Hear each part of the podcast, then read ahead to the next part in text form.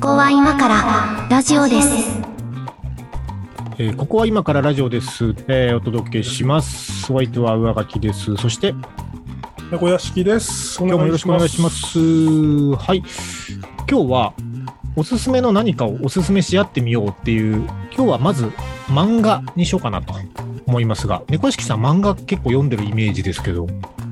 漫画、あのー人並みにというか、あのー読みますね。はい。漫画、人並みがどれぐらいか全然わかんないですけど、 えっと、えっと、じゃあ、えっと、携帯の中の漫画アプリが6個ぐらいかな。まあまあ読んでますね。えーはいまあまあ読んでる方だってことが分かりました。はい今ほら漫画はもうその漫画アプリとかじゃないですか。うん。うん、そう、そうなんですよ。紙の漫画もありますけど、あのー特にジャンプとか、毎はいは週い買うような、あのー週刊漫画。漫画雑昔誌僕、。ジャンプ、紙で買ってたんですけど、はいはい。昔は買ってまあしたよれ。、あれね、かさばりがすごいじゃないですか、やっぱり。確かに。 そうそうそう。あれでベッド作れるじゃないですか。作れますね。えーそういう友達いましたよ。それがもう いたんだそれがもう面倒くさくて電子版にしてからすごいはかどるようになりましたうんねあーまあね、うなんか漫画雑誌定期的に買ってるのとかあります紙で。紙で買ってんのは今はないっすね今はないわ一冊も電子版になりましたよね。なったう。うんんまあね、なんか漫画の読み方も変わってきてますけど結構まあその昔の漫画がなんかこうネットで発掘されてもう一回ブームになったりとかも結構ちょこちょこあるのは面白いなとあ思あったりそもうみたいですうねん、してるんですけどね、えっとまあ多分お互いどんな漫画読んでるのかとか多分全然知らない感じだと思うのでなんかまあ1個だけあげるの難しいかもしれないですけどまあとりあえず、えー今日は一つなんかお勧めしてもらえればと思いますけど猫屋敷さん何をいきえまっすとか、ねなんかすごい去年あたりからはい、この漫画すごいところで取り上げられてうんえっ、とそういうのをあげるのはベタかなと思いつつうん、あいえいええっとおん女の園の星女の園の星という漫漫画がありまして、えっと女子校の先生の話なんですよねほ女子校の先生の話で、えっとなんかちょっと昔の漫画で言うと,、えっと動物のお医者さんうはいはいあタイトルだけ知ってますあのノリなんですよねなんかその淡々とした日常をああはいはいは描くいギャグみたいな、ギャグギャグじゃないのでかはわかんないですけどギャグなんですよ僕の中では。 はい、最近これで久しぶりにあの漫画喫茶で声上げて笑いそうになった のでこれを選び漫ま画した喫。茶では声上げない方がいいんじゃないですかあげない方がいいで すよ。あ、漫画危な喫か茶とったかでいす行くんですね、漫画喫茶。漫画喫茶、やっぱりあのね、あの、密じゃないですし、うんうん、確あの、かに結。構、ちゃんと気をつければ誰も喋んないですし、あのそうですねいいうん暇つぶしになるかなと思って、たまに行くんですけど、なるほどね。であ、タイトル何でしたっけごめんなさい。もう一回。えっと、女の園の星。女の園の星。星なのか星なのかわかんないですけど、はんはんはん星先生が出てくる漫画です。 はい。あ、これか。女の園の星。そう。なかなかこれがね。ああ、結構、あれですね。し絵柄はシリアス系な感じそうなんです、そうなんです。そうなんでですす。ね。うんそうなんです。おーなんというか、間というか空気感が非常に良い。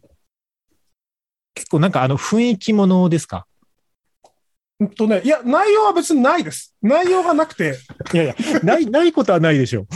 なんかもうね、あの、いや、もう本当空っぽの女子校の日常なんですけど、あーあの、そなんかストーリーとかも、な、な、ないんです。ストーリーとかもなくて、あのそういうの好スきトなーのリーがないっていうのは、なんかその、大きいストーリーとかがないっていうだけで、あの、な、なんていうかな、こう、疲れてるんで すかねですけど結論が疲れてるんですかねちょっと面白いですね。ああ、まあでもなんかわからんではないですね。そうか、なんかそ女のの、話なねん。かこう、やりとりを眺めて、はい。えっ、と、痛いという感ああ、ほっこりする系ですね。じ。ほっこり、はい。腹がよじれつつほっこりする感じ。なるほどね。これ、あれですね。あの、やってみてわかりましたけど、あんまり内容に触れにくいから難しいですね。確かに。 うん。こんな話どういなうんでとすころが、で、どういうところがいいのかみたいなことを言った方がいいかもしれない。ストーリーが。そうですね。う。うんん。うんまあ、この漫画に関しては、なんかさっき言ったように、その、えっと、動物のお医者さんの空気感が合う人はかなり好きなはずはあ、はあはですね。なんかその、うーん、まあ、動物が女子高生になっただけなんですけど、 その未知の生物としてのあ のあ、はあ、はあ、は存在のパパートというか。。あ。これ、あれですすかえっと、電子で読んでる感じですかいや、これはあの、まだそもそも2巻ぐらいしか出てなくて、あ、そうなんですね。紙で読んでますね。えー、あ家にありますこれはね、えっと、満喫で読んじゃったから買ってないです。漫画で読んで る。えー、そうなんですそうなんねで。すよ。まあでも多分ね、えっと、普通に電子書籍で出てるはずなので、あ、今調べてありましたよ。うん。うん。もし興味があれば。はい。あの、読む漫画のジャンルって結構何でも読む派ですかああ、何でも読みますね。まあ、それこそワンピースから、はい。えっと、なんだろう、スポーツ漫画、アヒルの空とか、なんかそのバスケ漫画とあかあ、でもわかんないですね。ね。やっえっとね、ぱ読んでますね、結構。派手じゃないスラムダンク。 スラスラムダンクあバスっケてな漫ん画かなんだ NBA クラスの、はい、はいはいはい NBA クラスの技が、技というか、うん。プレーが飛び出すんですけど、なんかそういうんじゃなくて、地味な練習シーンからちゃんと読むバスケ漫画みたいな、 そういうやつとか、なるほど。うーん、そうですね。あと、まあ、歴史、伝記ものとかあもあ、好歴史きもの。でうすね。ーん。はい。はい。結構だから、まあ、割と少女漫画も読まないこともないし、なんか何でも読む感じですね。うん。なるほど。わかりました。ありがとうございます。じゃあ、はい。えっと、これもサクッと曲紹介して、僕も紹介しちゃいましょうかね。ほいほい。はい。じゃあ、一曲お願いします。曲紹介を。はい。じゃあ、この漫画が好きそうな人は、大体岡村ちゃんも好きだろうっていうので、えっと、岡村康之で、 あの子僕がロングシュート決めたらどんな顔するだろ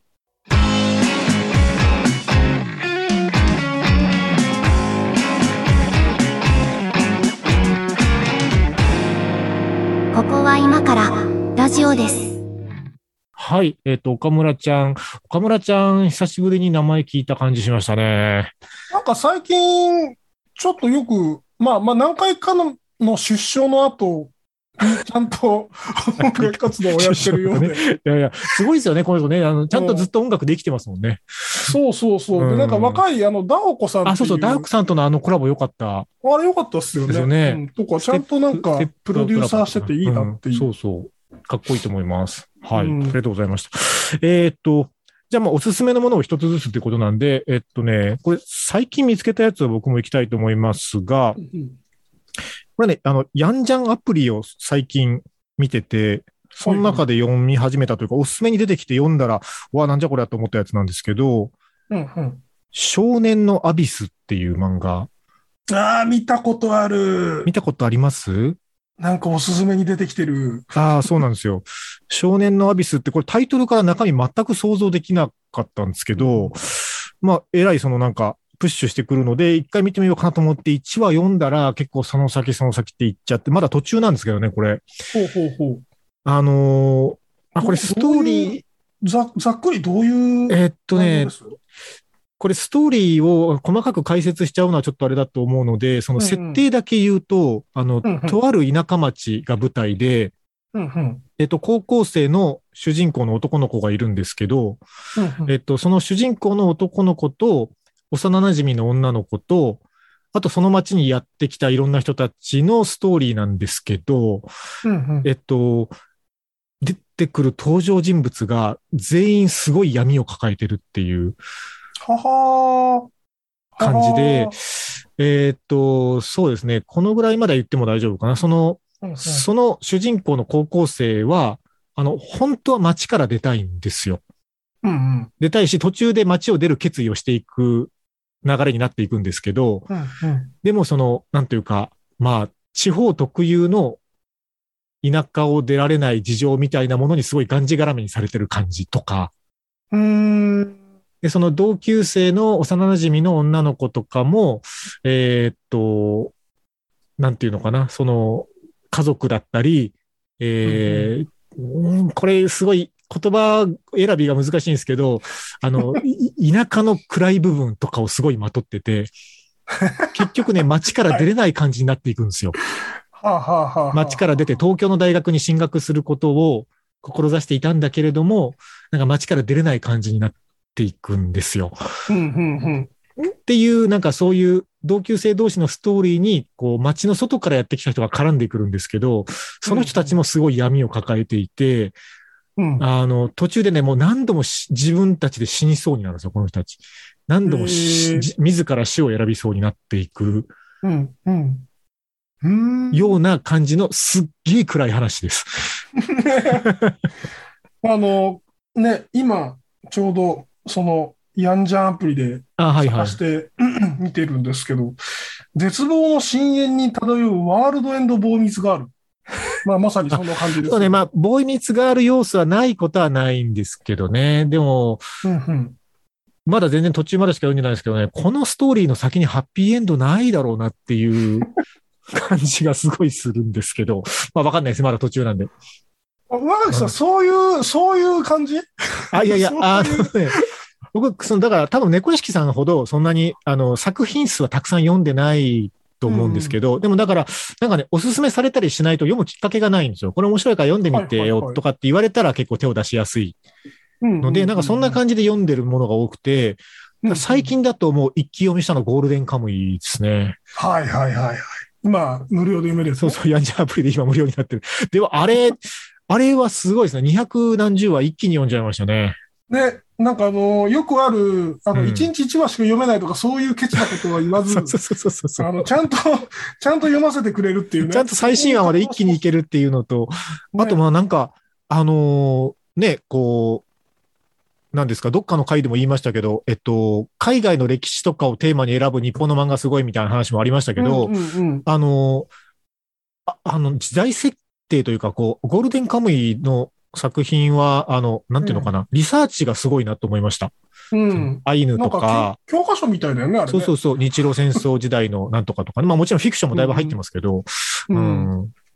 とかう、んあとは、なんでしょうね、最近読んでる漫画何があるかな。なんかね、一回すごい漫画断絶期があったんですよ。何があったんですかいや、えっとね、だから小さい頃は、その、えっと、小学校時代はコロコロコミックに始まり、漫画雑誌ですよ。 はいはい。で、週刊少年ジャンプに、まあ、まあ、一回行きますよね、ここは。うんうんうん。ここは通るじゃないですか。で、まあまあ、その、なんか、チャンピオンとかサンデーとかマガジンとかもちょっとずつ触りつつ、なんかね、一回、なんだろうな、まあ、部活とかし始めて忙しくなったとかもあると思うんですけどね、なんか一回、そのお、ー漫画から離れた時期があって、で、大人になってからです、次はもう。じゃあもう青年誌からカムバックみたいな感じ。ああ、そうなんですよね。だから、うんうん。そう。ヤングなんとかとかをほとんど読んでないですね、リアルタイムではう。んうん。なまあ、コミックスになってからそれこそ勧められて読んだとかは結構ありますけど。はいはいはいはい。そう、ま、漫画遍歴で言うと、 やっぱり、あの、読んでる方かもしれないです。読んでいやいや、きた方読かんもしれなでいると思いますよ。あのなんか、聞くからに。なんか、別にあの、なんかマガジンとかも、ちょいちょい読んでたけど、でも、基本ジャンプ一本でずっと来てたんですけど、はいはいはい。なんか、ある時なんかその、なんだろうな、こう、女の人の家に転がり込んでいた時期があ って、その時に、なはんいかはいはい。相手がなんかはい編集かなんかの仕事をしてて、ほえっ、と、たくさん雑誌を買うんですよね。う。はいはい。その中にやっぱ漫画雑誌いっぱい入ってて、あそれをー読んでるうちに、結構いろんな雑誌を並行で読むようになって、うん。みたいな時期はあって、その時が一番読んでまし読んでましたね。漫画娯楽とか読んでましたからね。ああ、漫画娯楽っていう媒体としては知ってますが、そう。開いてみたことは多分ないかな。ああー、スペリオールね。そそううそう、げ劇画調の表紙のやつですよね。そうそう、あの、寿司職人が殺し屋の話とか。わかんないですけど。わかんないですけど。いや、でもなんか、そいの、う。こう、大人になって、まあなんかたまたまなんですけど、まあ選んだ仕事もちょっとメディア系の仕事で、えーっと、まあ自分でもそのコンテンツを作ることをやってみたりし始めてから思ったのは、やっぱ漫画ってすごい、あの、すげえなって、 あのやっぱ思うようになって、あの、まあ、最近だと、そのなんか原作者の人がいて、ストーリー考える人と絵を描く人が別だったりするパターンもありますけど、ああ、そうですね。基本的にその漫画家さん一人で描いてる作品って、そのアシスタントさんはいるにせよ、その、なんていうか、ストーリーを考える、そのキャラクター設定とか、絵を描く、えっと、なんか、ね、こう、小回りとか、セリフ考える、なんかね、本の想定とか場合によっては考えたりもするじゃないですか。うんうんうん。こう、一人総合芸術だなと思って、いやー、ほんとそうなんですよ。うんね、その、映画とかだったら、すごい分業化されてるじゃないですか。自分一人のそのね、意見が通るわけではない。ですよそうね。ですその、なんか、シナリオを書く人はシナリオを書く人がいたりとか、こう、なんですかね、カメラはカメラの人がいたりとか、そうそうそうそう。カット割り決める人、色を決める人ってバラバラになってるのが、漫画って漫画家さん一人の場合、基本一人ですよね。うん。ちょっとすげえなとやっぱ思いますね、これはね。うん。なんか完全な世界が作れるメディアですよね。その人の作家性は持って。ですよね。これ、うんあの、よく AI に奪われる仕事、そうじゃない仕事みたいに言われるのありますけど、うん漫画家ずっと AI に奪われないと思うんですよ。漫画が、まあ難しそうです。作画だけとかは生まれるかも。あ知あ、らないまあ、けども背景とかはあるかもですね。ううんうんん。そういうのは部分的にはなんかその代替されるかもしれないけども、作家性みたいなものっていうのが、その、まあ学習できたとして結構難しいのかなうん。そう特に長長編というか、ある程度長さを持って作られる創作物っていうのが、はいはい、はい。なかなかあんまりその、なんだろう、自動化できない部分があるのかなっていう。あーあまあでも、気がしますよでねもそれ今、自分で言いながらすごい逆説的なことを今思いついちゃったんですけど、その、なんか、えっと、音楽とかだと、結構、その、AI が作曲した音楽とかはもうちょっと出てき始めてるんですよ。うん、うん、うん、うん。とか、あと、うん、うんえっと、広告の世界だと、電通が作ったんだったかなえっと、キャッチコピーを AI が考えますみたいなサービスとかも出てきてあれ始やめばいたでりすとよねか、そうそうそう。 じゃないですか。で、うんだからそういうのって、多分基本ディープラーニングだと思うので、その人間がうん心地いいとか驚きを感じるとか、なんかそういう感情に紐づけたパターンとかをすごいたくさん学習していくと、こういうことだよねみたいな一つのその正解パターンを導き出せるみたいなことだと思うので、うんその、全部は無理かもしれないけど、そのさっきのゴールデンカムイで言うと、じゃあ、アイヌの、えー物語を書きましょうとか、うんそれにこうなんか日露戦争帰りの軍人を絡ませましょうみたいな、なんかそういうこう設定みたいなものっていうのは、ちょっとこうんううん普通出てこなそうな設定とかをバーンって思いつく AI とかはあるかもなって思いました。ああ、ネタ出しというかね。ネタだし、そうそうあそう。のうん。なんか、大喜利の AI ってすごい今面白いんですよ。大喜利じゃない。ちゃんと大喜利してるんですよ。なんほうほうほうか、そういう研究してる会社があって、えっと、大喜利の LINE、ん大喜利 AI の LINE アカウントとかあるんですよ。見てへると結構ね、あうんの、キレキレの回答をしてて、これは、これは馬鹿にできんなと思ってたんですけど、そういうなんかうんネタ出しというか、うんアイデアシェードをこう、バーッと2000個出すみたいな作業は全然できるはずだと思います。それ見て、まあ、その漫画家さんが、えっと、これ良さそうだねとピックアップして、っはいはいはい。ていうスタイルは、なんか出てきかねないなって思ってます。だから原作が AI で、うん。原作のストーリーの柱は AI が考えてて、そこに肉付けして絵を描いてるのは人間ですみたいな協業はありえますよね。 そう読みたいな、そものう支漫画。配関係が逆転してるよね。 そうそうそう。もいやーなんか AI の話になりましたけど、うそういう、なんかね、なんか漫画も、うん、すごいっすよねって、漫画家さんのことは今すごい思ってます。そういう意味うで。うん。うんなんか現代に生きてる芸術家の中で今一番、あの、なん自分のやってることを表に出せる職業じゃないですか、ね。そうですね。いや、うんあの、基本的にはそのカルチャーというか、その文化的投資をもっといろいろすべきだと思ってる派なんですけうんどうんうんう、ん基本スタンスが。なんですけど、そのだからカルチャーで食べてる人たちがいろいろ、いろんな作品を作れる環境であってほしいという考え方がベースには自分の中にはあるんですけど、えっと、本当はそうしたいけど、カルチャーでなかなか食えないっていう人たちもたくさんいるじゃないですか。うんうんうん。だから、その別の仕事をしながらそっちの活動もしてますみたいな人はたくさんいる、いますよね。っっていう中で、その、なんか、漫画家って、その、商業的成功もししているというか、まあ、みんなじゃないけど、しやすいポジションを作ってるという意味においても、すごいカルチャーだと思うんですよ。うん、そううね。んそうね。なんか確立これがされてるもんね。こう、なんでしょうね。別にその、こう、それを悪く言ってるわけじゃないですけど、じゃあ、自分は彫刻家ですと。うん。で、彫刻をずっと学んできて、それで表現をすることをやっていますと言ったときに、その彫刻家として、あの、一流の評価を得て、それで収入を得て食べていくって、あの、日本に1000人は無理だと思うんですよ。無理でし ょうね。無理でしょ100うね。人もちょっと危ないぐらいだと思うんですよね。多分本当のトップオブトップってもう5人とかうん。うん。 3人とか下手したら、多分なんかそんな世界だと思うんですけど、漫画家さんっって結構な人数が食ってるじゃないですか、それでて。うん、食えてますね。うん、まあうんね、いろいろその賃金の問題とか、まあまああるかもしれないですけどうん、でも仕事としてそれをやってる人が多いじゃないですか。そういう商業的ベースを作り得てるカルチャーっていう意味においても、なんかすごいなと思うんですよね。うん。確かに。なんうか、んあれですね。おすすめの漫画というより漫画業界について話した方が面白かったかもしれないですね。確かに。確かに。これね、あのーね、まだ、 えっと番組構成の探り探り感も楽しんでいただ そうでくすとねいう体でやっております。はい。結局、あの、我々の面白がってる方向にしか転ばないので、 あそういうことですね。えっとね、なので、なんかその、東京に出たいけどうん田舎から出れないみたいな少年たちを描いた作品を紹介しようと思ったので、この曲を選んでみたんですけど、いえー曲に行きましょうかね。椎名林檎で東京。ここは今からラジオです。ラジオです。えーはいは椎名林檎で東京でした。僕ね、あのー、椎名林檎っていうアーティストも結構最近、まあ昔から知ってはいましたけど、うん最近この人すげえなってやっぱ思うようになった人の一人。うんねなんかすごいこの人、あのー、日本じゃないですか。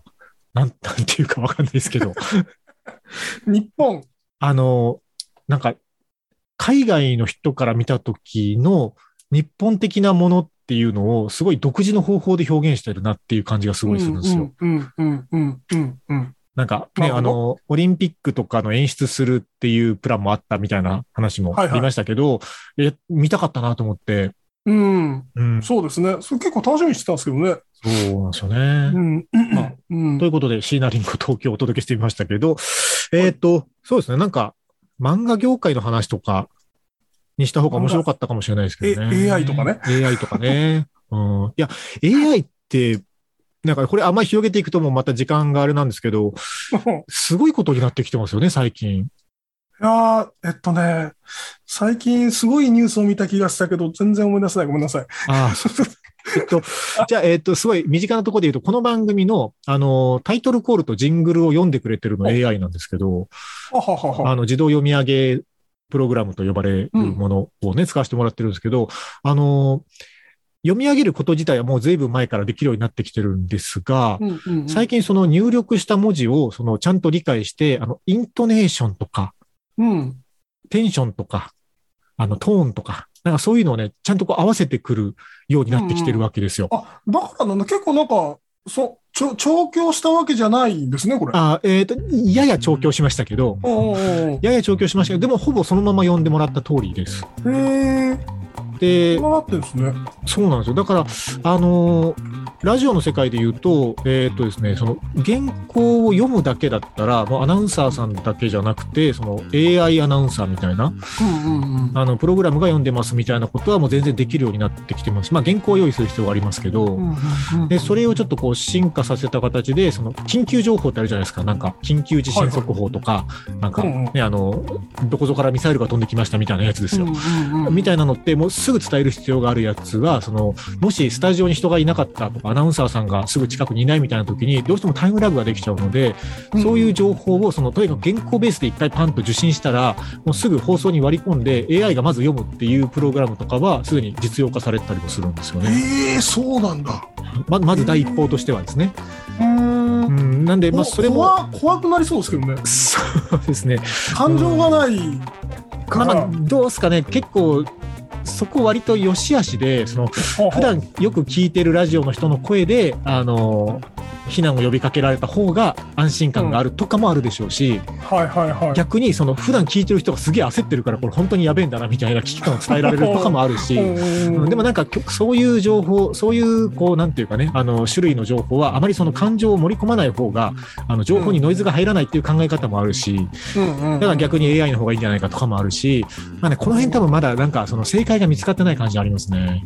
あそんなに機会もないですからね。打席うんまがないあしそう、まあそうなんですよ。うん、そんなにミサイルバンバン飛んでこないですからね。飛んでこないですからね。うん、はい、AI がどこまで行くのかみたいな話もちょっとどっかでしたないとそ思いのまうすちが。したいですね。はい今日は一応漫画の話だったということで、うんはい。はい、これ、あれですね、あのー聞いてる方のおすすめ漫画とかがあったら知りたいとかもあるんで、おうこれ、あれなんですよ、番組作る時点で、とりあえず Spotify のミュージックトークを使ってみようから始まってるんで、あんまりいろいろ準備が追いついてないとこもあるんですけど、なんか、うん、メッセージ受付とかしましょうかね、なんかね。そうですね。なんかこれが出る頃には何かできてるんじゃないで何すか、かね。できてるようにしとき ます。あのーそこうですよのねこのエピソードの概要欄に何かしら貼ってると思うので、あのうん見といてください。はい。はい、ということで、今日はこれぐらいにしたいと思います。猫屋敷さん、はい今日もありがとうございました。はい、ありがとうございました。また次回もよろしくお願いします。はいここは今からラジオですでした。それでは、さようなら。さよなら。